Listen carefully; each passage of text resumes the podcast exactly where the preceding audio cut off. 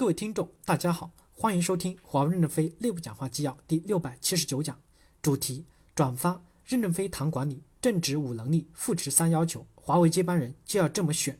摘自《管理新事业》，本文签发于二零一九年五月五日。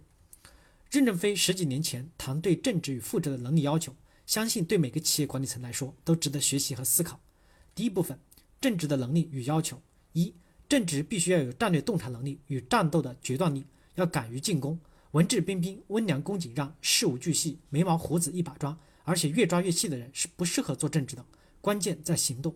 二，正直必须清晰地理解公司的战略方向，对工作有周密的策划，有清晰的方向与严密的组织并不矛盾。三，有决心、有意志、有毅力，赋予自我牺牲的精神。四，能带领团队不断地实现新的突破，这就是狼的标准，而不是孤胆英雄。五，评价正直时不一定要以战利品来评价。应对其关键事件过程行为中体现出来的领袖色彩给予关注。第二部分，副职的能力与要求。一，我认为副职至少要精于管理，大大咧咧的人不适合做副职。二，副职一定通过精细化的管理，撕开口子后要能跟，能精耕细作，守得住，具备正确的执行力来实施组织的意图，这就是背的行为。三，机关副职的责任担当者要逐步的由具有成功实践经验的职业经理人来担任。第三部分。能人要用在刀刃上。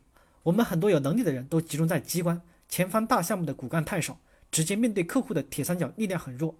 机关这么多人，内控这么强，我们的作战能力并没有增强。我们要选拔那些敢作敢为的优秀将领，选拔有些年轻人的人上来，到前方去做少将连长，把优势的资源集中到优质的客户身上。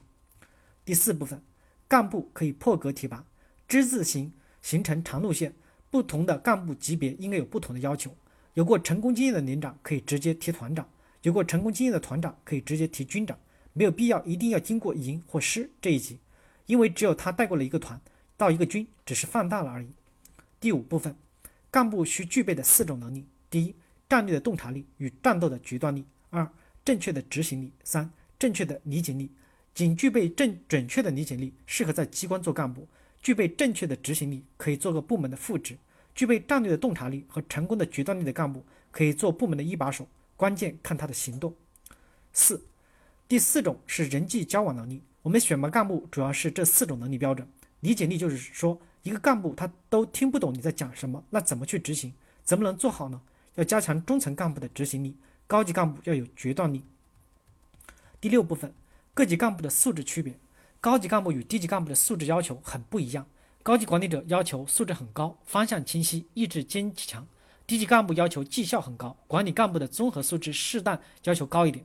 评价一个人、提拔一个人，不能仅仅看素质这软标准，还要客观的看绩效和结果。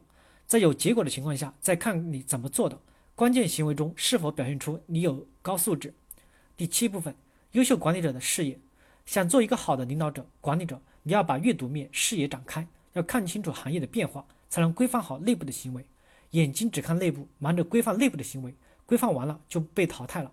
为什么？因为不适应未来的变化。所以我强调视野很重要，视野不完全来自于经验，还要来自于学习。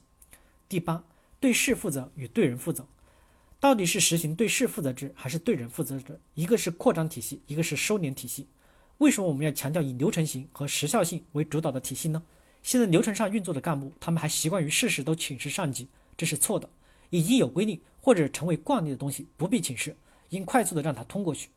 执行流程的人是对事情负责，这就是对事负责制。事事请示就是对人负责制，它是收敛的。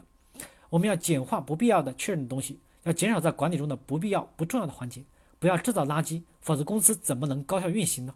在中基层要重新修改我们的口号，要先学会做事，再学会做人。九，第九部分，华为接班人的要求一。华为的接班人，除了以前我讲过的事业、品格、意志要求以外，还要具备对价值的高瞻远瞩和驾驭商业生态环境的能力。二，华为的接班人要具有全球市场格局的视野、交易服务目标执行的能力。三，以及新技术与客户要求的深刻理解，而且具有不固步自封的能力。四，华为的接班人还必须有端到端对公司巨大数量的业务流、物流、资金流等简化管理的能力。感谢大家的收听，敬请期待下一讲内容。